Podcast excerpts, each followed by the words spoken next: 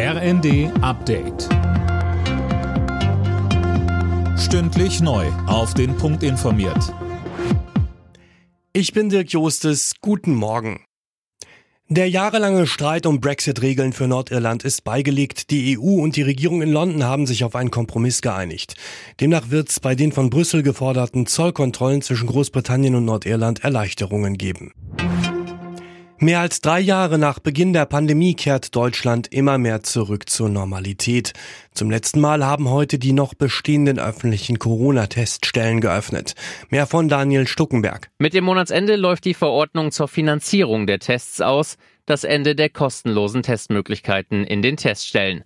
Morgen dann der nächste Schritt raus aus den Folgen der Pandemie. Dann ist auch die Testpflicht in Krankenhäusern und Pflegeheimen Geschichte. Das Tragen einer Maske fällt für Bewohner und Personal von Gesundheitseinrichtungen auch weg, bleibt für Besucher aber bestehen.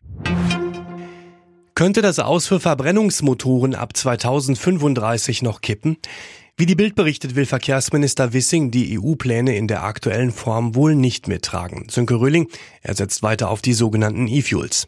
Ja, diese synthetischen Kraftstoffe sollen ja aus Wasser und CO2 hergestellt werden, das aus der Luft entnommen wird, wären also klimaneutral, wenn es genügend Ökostrom für die Produktion gibt. Das ist neben den Produktionskosten noch ein großer Haken. Aber Wissing sagt, es muss damit auch nach 2035 noch möglich sein, Autos mit Verbrenner zu fahren. Und sollte es da keinen Kompromiss geben, dann kann Deutschland den EU-Plänen nicht zustimmen.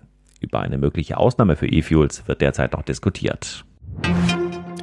Finnland will heute die letzte innenpolitische Hürde für einen NATO-Beitritt nehmen. Das Parlament stimmt darüber ab. Die Zustimmung gilt als sicher. Die NATO-Mitglieder Ungarn und Türkei blockieren die Aufnahme der beiden Länder allerdings nach wie vor.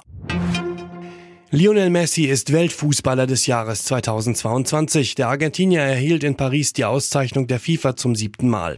Beste Fußballerin wurde die Spanierin Alexia Putellas. Die brasilianische Fußballlegende Pelé erhielt posthum einen Ehrenpreis des Fußballweltverbands.